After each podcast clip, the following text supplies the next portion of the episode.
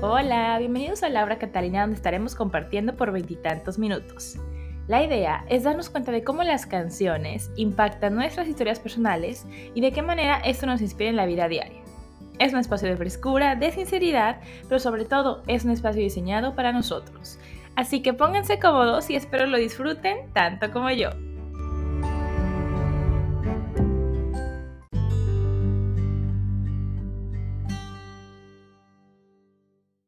Buenos días, ¿cómo están? Bienvenidos a la hora Catalina. Buenas tardes, buenas noches, no sé, aquí es días. Eh, muy rico estar grabando en la mañana, igual me gusta, como que ¡pum! Me, me da mucha energía para todo el día. Entonces está, está cool, está haciendo frío, pero con toda, estamos con toda. Y bueno, eh, el día de hoy, fíjense que voy a estar, primero había pensado que solamente iba a hablar de el trabajo en específico que me recuerda esta canción, porque voy a hablar de trabajos aquí en Nueva Zelanda, lo que yo he hecho, pero después dije, ¿sabes qué? Voy a incluir un poquito de todos, eh, así una pasadita, pinceladita de todo. Entonces, eh, bueno, la, canción que elegí eh, para el día de hoy es una canción que ya en la historia contaré, pero literal sale en mi historia. Y, y nada, es una canción que sale, no sé exactamente el mes, pero salió cuando yo ya estaba acá en Nueva Zelanda. Es la canción de Mi Gente de J Balvin. Eh, y nada, es una canción que siento que mucho tiempo marcó el reggaetón. Bueno, aquí fue muy sonada la canción, aquí sonaba la canción.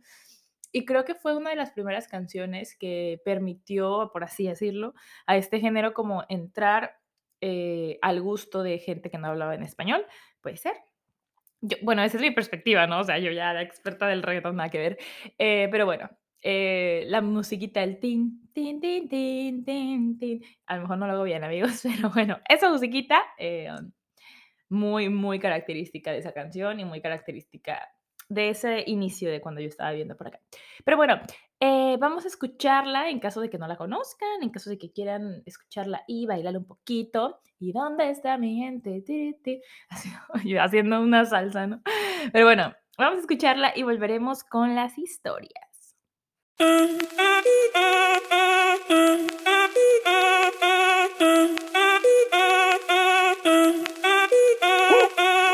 Si el ritmo te lleva a mover la cabeza, ya empezamos como es. Mi música no discrimina a nadie, así que vamos a romper. Toda mi gente se mueve. Mira el ritmo como los tiene. Hago música que entretiene.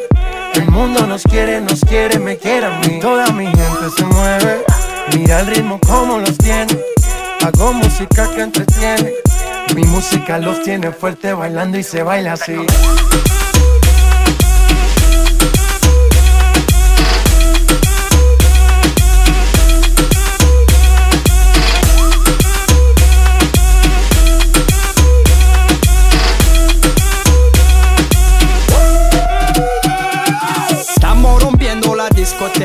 La fiesta no para apenas comienza.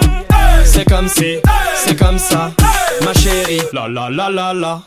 Francia, Colombia, me gusta. Freeze.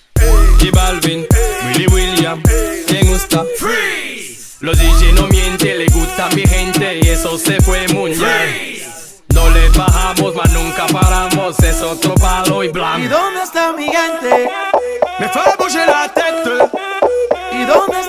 Un, dos, tres, Lego.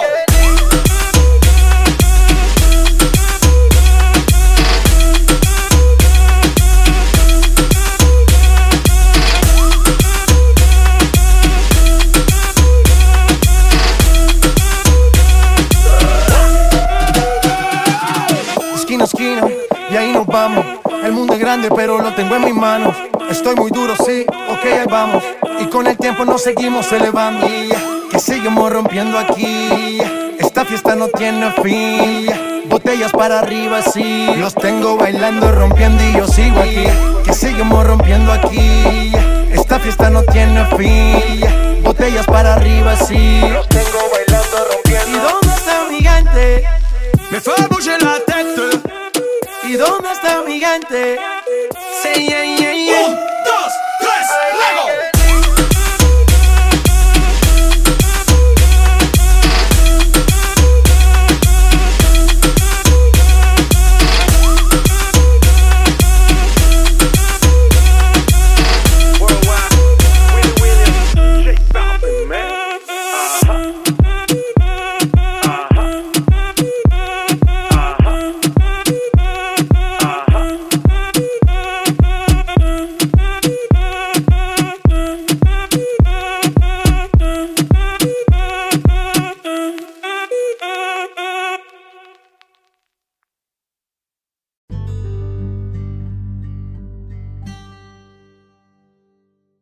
Fíjense que cada vez que ustedes escuchan la canción, yo también la escucho, ¿eh? O sea, yo la escucho antes de empezar a grabar para recordarla, porque obviamente uno como que dice, ay, sí, la canción tal, pero el ponerte como a escucharla, bueno, en este caso estaba viendo además el video, eh, muy interesante. Fíjense que no me acordaba que, claro, que J Balvin cantaba con otro morrín y el otro morrín es un francés que es Willy William. Y no sé, o sea, nunca había puesto tanta atención a la canción, como que solo el tin, tin, tin, tin, tin, tin. Em, y nada, estuvo cool, ¿eh? Está, está bueno. Me gusta esa canción. Em, creo que el ritmo es súper pegajoso.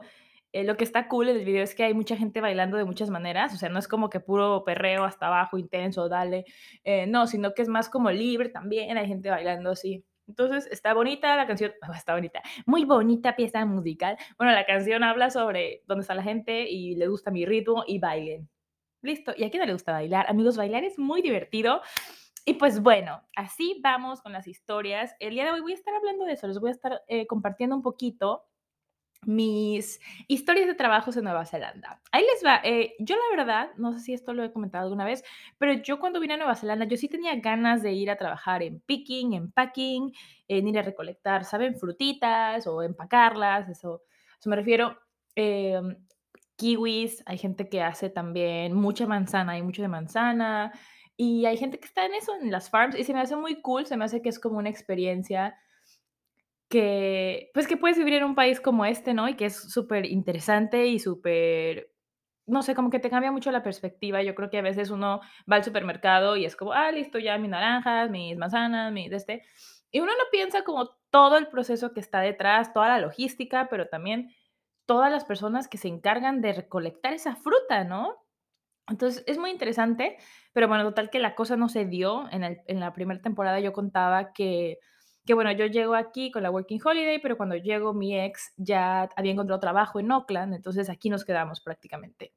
Eh, me acuerdo que, creo que ya he platicado un poquito de esto de los trabajos, pero no, no tan exacto, o sea, voy a ir como más enfocada en eso, porque la vez pasada era como mi preocupación del dinero, ahora solo voy a platicar los trabajos. Eh, me acuerdo que el primer, el primer trabajo, entre comillas, que yo iba a tener, o sea, yo fui a varias entrevistas, una de ellas fue, era por por el viaducto, por el centro, hagan de cuenta. Y no me acuerdo cómo encontré eso, así como, no sé, buscando en grupos o algo así. Y total que era un contador de la India y decía, mira, lo que tú tienes que hacer es vas a llamar, me dio como una sección amarilla, hagan de cuenta que eso es como un libro, para que no sea de México, sección amarilla, bueno, no era sección amarilla, era como un directorio, más bien, es un directorio de personas, sección amarilla, nada que ver, un directorio de personas o de empresas, y ahí me dijo, ¿sabes qué? Tú ve llamando y pregúntales como, oye, ¿tienes un contador? Porque eh, tengo uno bueno. Algo así, era una tontería. Y yo, yo había estado en un call center en México, yo estuve en multinivel, entonces no me daba miedo el no, ni hablarlo en inglés, pero sí dije, pucha, no quiero hacer lo mismo que hacía en México de hablar y, y, lo mío como de las ventas, convencer por teléfono, no ha sido nunca como mi fuerte.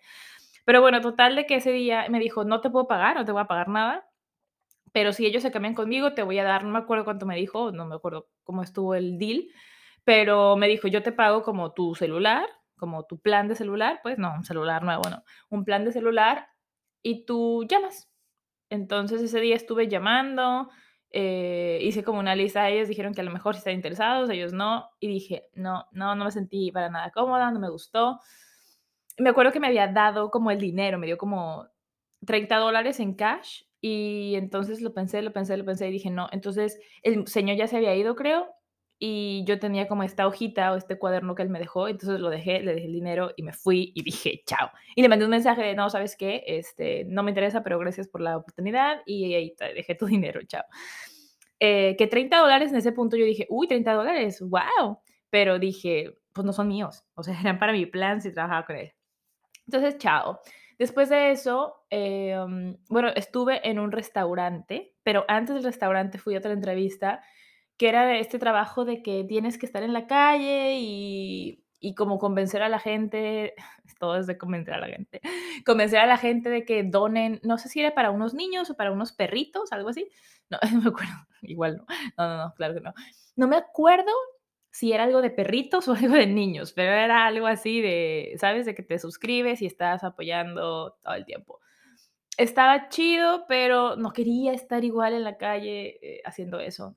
Em, entonces dije, no, porque mi idea sí era buscar, o sea, si ya me iba a quedar en Oakland, era buscar un trabajo que pues fuera a querer hacer un tiempo, igual yo por mi working holiday solo podía trabajar tres meses en lo que me salía la otra visa que fuera abierta.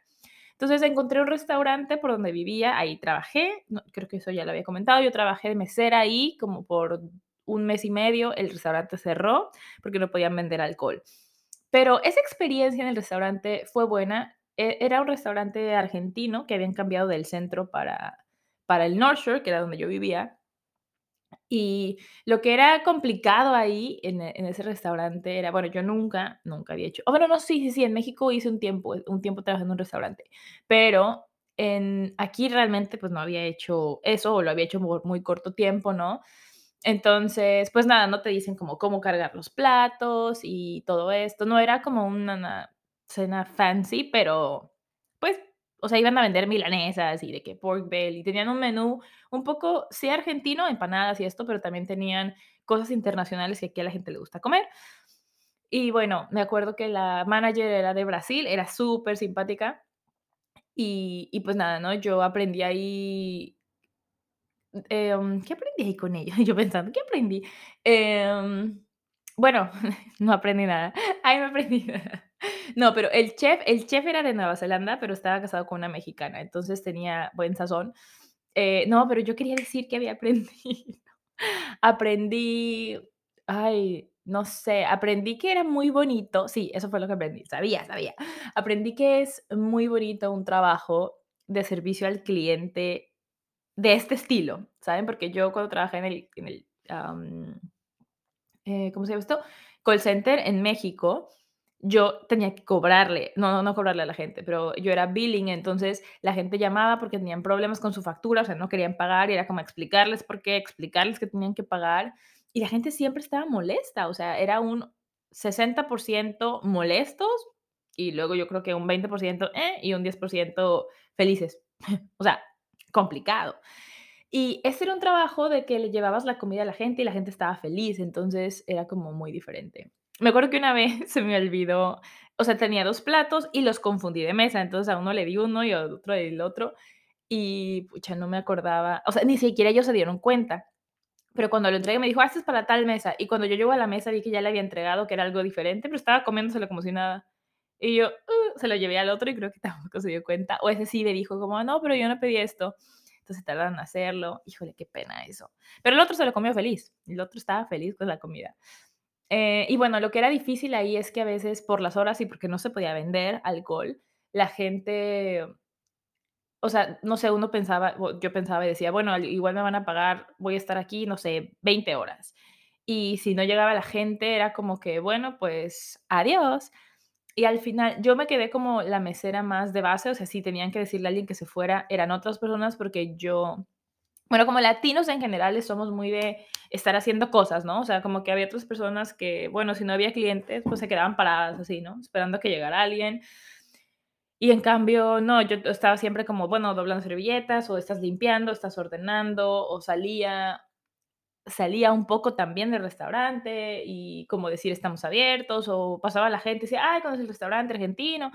Y hablaba del menú que teníamos, entonces, híjole, uff, em, no sé, creo que en ese principio yo estaba, sí, mucho en esto de vender, aunque no me gustara, pero promocionando el restaurante. Y la verdad, estuve contenta ahí, pero pues cerraron por lo del alcohol y yo me quedé sin trabajar otra vez y entonces aquí entramos al trabajo de mi historia, amigos. El trabajo de mi historia fue cuando yo trabajé para WOP. WOP, no sé cómo se pronuncia, ¿eh? W-O-O-P. WOP, ¿puede ser? Bueno, WOP le vamos a llamar. En WOP es una empresa francesa, el dueño es francés, mm, donde, creo que esto ya lo había hablado también alguna vez, puede ser, donde lo que ellos hacen es que tienen un chef que les, les designa, les diseña algunas recetas y hace salsas. Y entonces tú te suscribes y te mandan cada semana ciertos platillos. Que aquí hay, en Nueva Zelanda hay varias empresas de eso. Creo que en México quizás pueda haber, no sé si en sus países, de donde escuchen, también haya ese servicio. ¿Es un poco costoso? Sí, sí es costoso porque, no sé, te cobran como 200 dólares neozelandeses por, o sea, como unos 150 eh, americanos a lo mejor, por tres o cuatro cenas para, no sé, quizás eso como para unas tres, cuatro personas. Pero es caro porque uno con ese dinero hace un supermercado y comes así casi desayuno, comida, cena, ¿no? Entonces, em, pero muy interesante porque hay muchas cosas que ya están precocinadas, las salsas están hechas y son caseras, por así decirlo. Entonces, em, ahí yo estuve trabajando tres meses, que era lo que me daba mi working holiday, y de ahí yo me tenía que ir porque no podía trabajar más tiempo. Entonces, estuvo muy interesante porque en esa cocina hicimos de todo, de todo. Desde estarnos rolando para lavar los platos, porque nadie quería hacer un lavaplatos, porque no era un lavaplatos normal, había que lavar containers, o sea, eh, cajas muy grandes donde se almacenaban las salsas o cacerolas gigantes, o sea, amigos, a mí me gusta lavar los trastes, eh, la vajilla, no sé cómo le llamen, los platos, pero eso era una cosa, o sea, que literal la olla era del tamaño de mi brazo, así del codo al, al, a los dedos, no eran grandes o más grandes, eran súper grandes y así como que con la cosa del agua. Em, pero bueno, lo cool era que cuando estábamos lavando los platos, yo me ponía mis audífonos y me ponía música y yo estaba ta, ta, ta, ta, tra, tra. Entonces estaba chido eso. Em, pero bueno, lavar platos era una cosita que se hacía. Eh, y luego estaban como estas líneas de producción que era muy divertido. Eh, y habíamos, había gente de muchos lados, había gente filipina, habían varios europeos. Creo que alguna vez hubo otros latinos, había los que estaban a cargo de la cocina eran unos chicos de um, Francia, unas chicas de Francia, de hecho, que estaban haciendo como su servicio social. ¿Servicio social será? Este servicio que tienes que hacer antes de graduarte no sé si era social, pero era parte para poderse graduar y era mucho trabajo porque tenían que hacer como toda la logística de la cocina, ¿no? Les decían, bueno, necesitamos tantos pedidos, entonces necesitan tener tantas bolsas de esto y tenían que organizar a toda la gente. Eh, mucha chamba que era eso. Entonces nos llegábamos, ¿no? Y entonces te decían, bueno, tú vas a estar haciendo esto. No lo hacemos todo el día, nos iban cambiando más o menos. Eh, y entonces, por ejemplo, me acuerdo, algo que me gustaba hacer ¿qué me gustaba hacer? Me gustaba pesar las cosas, me sentía como en un jueguito de estos. Entonces teníamos la, la pequeña mm, eh, báscula y entonces tenías que pesar la bolsa, ¿sabes? Le quitas el pesito de la bolsa poquito y luego le ponías, no sé, carrots. A nosotros ya nos llegaban y no sé quién hacía eso. Me parece que lo hacía la chef, porque había una chef y tenía unos ayudantes y ellos hacían esta de cocerlo antes. Entonces ellos cortaban las papas y las, las precocían y ya nos las daban a nosotros como en un container gigante con un montón de papas, entonces ya con un guante, pum, ponerla en la bolsa, pasarla y ya otra persona se encargaba de con una maquinita cerrarlo, ¿no? Que es esta maquinita como que, como que quema el plástico y se cierra, tuki. Y bueno, había veces que la máquina no servía, hubo que aprender, no sé cómo ponerle el rollo a esas máquinas. Y eran como, iban empezando en ese punto, entonces había muchas cosas que obviamente podían haber muchas mejoras, mejores máquinas y todo, pero ahí estábamos todos aprendiendo. Y dices, ay, esto se quemó, no sirve. Y bueno, cambiarlo, buscar otra, no sé. Eh, y había otras que eran más sencillas. ¿Cómo se guardaba? Se cerraba el cilantro. No me acuerdo. Ah, había otras que se cerraban con una etiqueta. Entonces eso era fácil porque ponías el cilantro, lo pasabas y el otro solo lo doblaba y le ponía una etiquetita. Coriander, tuki.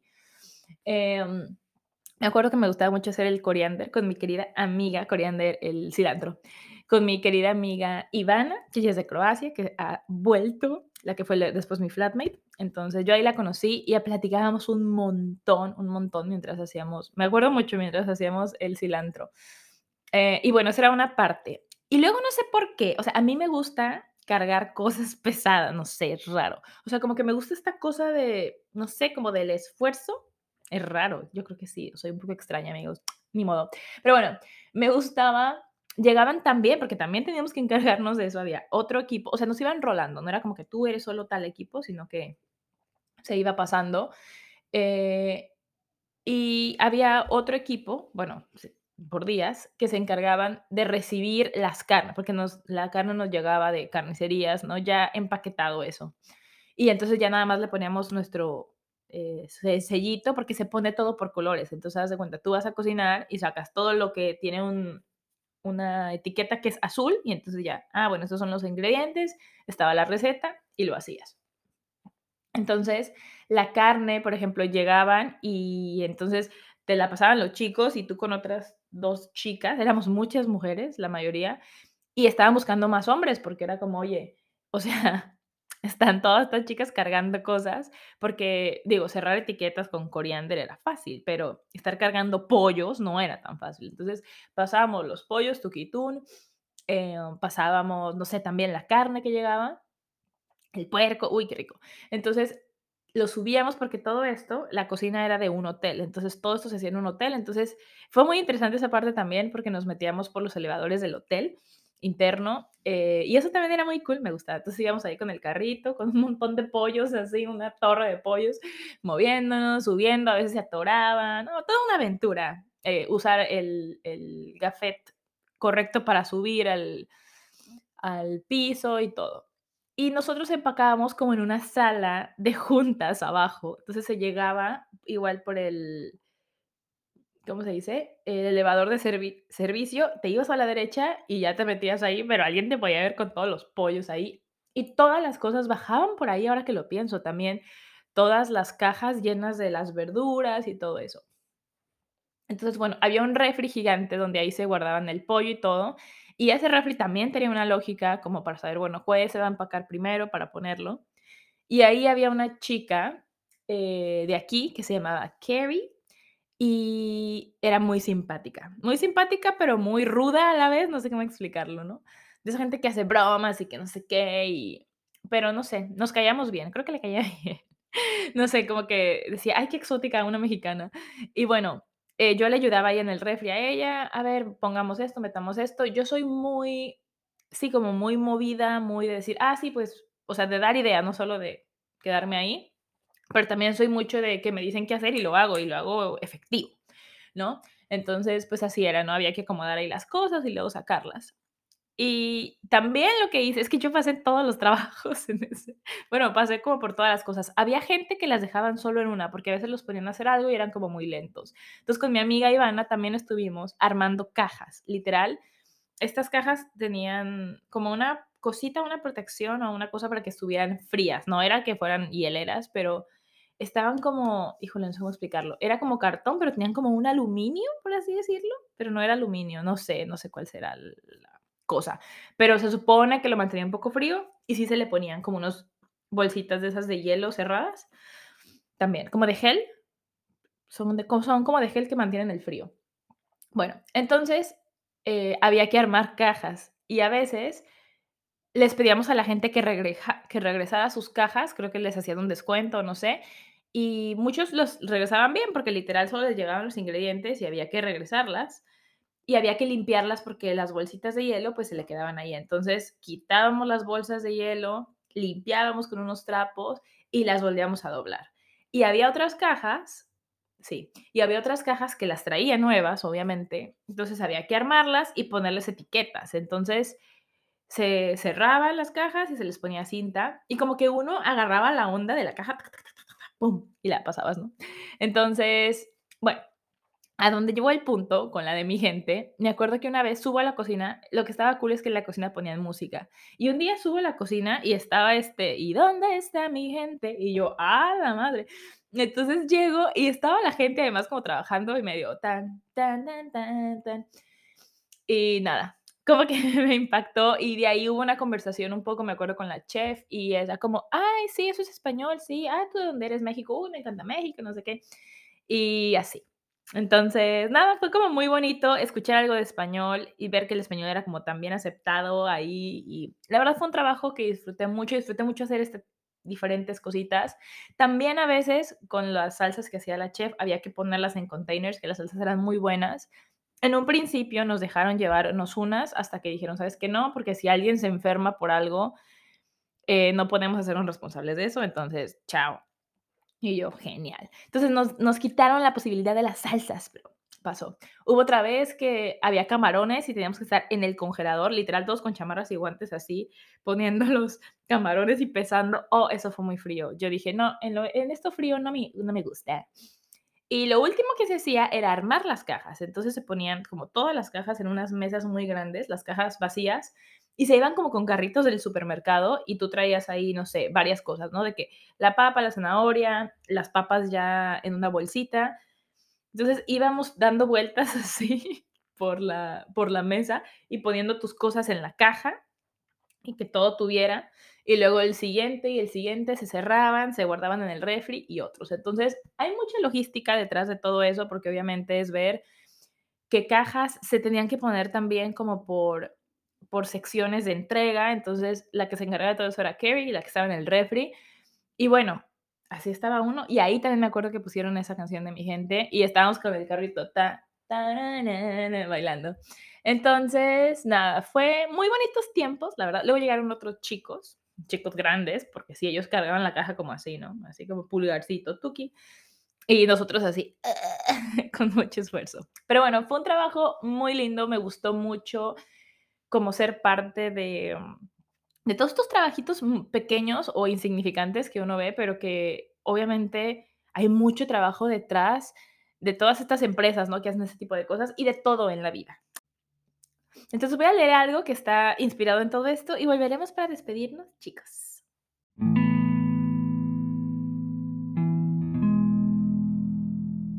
Hay cosas que no nos preguntamos y a veces no notamos cuando estamos en un lugar de privilegio. De niños no sabemos cuánto cuesta la comida. De jóvenes y adultos pareciera que hay profesiones que son invisibles. Pero cuando te involucras en esas pequeñas acciones que hacen que un todo se vea completo, te cambia la perspectiva y aprecias cada oficio, cada trabajo, y te das cuenta que ninguno es más importante que el otro, sino que son parte de un todo que muchas veces olvidamos o no queremos ver. Julio 2022, Laura Catalina. Y bueno, eso es todo por el episodio de hoy. Espero lo hayan disfrutado. Yo, ay, me encanta hablar de WOP, WOP, WOP, WOP. me encanta hablar de eso, la pasé súper bien. Em, la amiga que me quedó de ahí fue mi querida Ivana, pero hubo gente que, ¿sabes? Esta gente que uno conoce y que aprecia mucho en el momento y creo que esa es la vida a veces también, o sea, como disfrutar esa gente que, que conociste en algún lado, en algún trabajo y decir, uy, qué bonito, ¿no? Y lástima que a veces uno no puede como continuar la amistad con, con toda la gente, pero lo bonito es lo que se vivió ahí, porque si lo pensamos, siempre va a venir nuevas experiencias donde vamos a seguir conociendo gente. Y nada, a veces es así, la gente llega a tu vida, te enseña algo y a veces se van y pues nada, es natural y es normal. Pero bueno, entonces el otro mensaje es ese, creo que ver estos trabajos que tuve aquí, que son trabajos a lo mejor poco convencionales en un país como México, Colombia, Chile, ¿no? Que uno dice, ay, yo no voy a estar en una cadena de producción así empacando papas o no me gustaría estar de mesera o cosas así. Eh, digo también porque es muy diferente, ¿no? Aquí todos los trabajos, como, como lo digo, ¿no? Se ven más como trabajos dignos, todos son bien pagados, la verdad. Eh, y aquí, por ejemplo, no existen las propinas, entonces no es como que la gente viva de propinas, la gente vive de un sueldo bien. Eh, y híjole, nada, ese es, bueno, ese es todo un tema creo yo. Pero es muy interesante trabajar en algo así, te cambia mucho la perspectiva, como lo comento, y yo creo que te hace apreciar mucho todo, ¿no? Y a veces, eh, o sea, no sé, tengo yo un trabajo ahora, ¿no? Donde resolvemos problemas todo el tiempo y uno se estresa o dices, híjole, los clientes o uno quiere lo mejor para la gente, pero de una manera que no es igual a estos otros trabajos que son simples, que no tienes que pensar mucho, que no sé, también son muy bonitos porque se tratan de, darle a una persona una experiencia agradable, no como arreglar un problema, sino como dar una experiencia agradable y es muy sabroso y muy rico hacer un trabajo así porque vas, lo haces y te olvidas y es maravilloso. Bueno, la gente que hacemos eso, ¿no? Los que tenían que planear eso, sí, pobrecitos, porque yo creo que soñando de que si llega la carne, si no, mejor proveedores, mejores precios, sí, pero bueno, eso ha sido todo por el episodio de hoy, amigos. Los dejo con un gran abrazo, esa reflexión.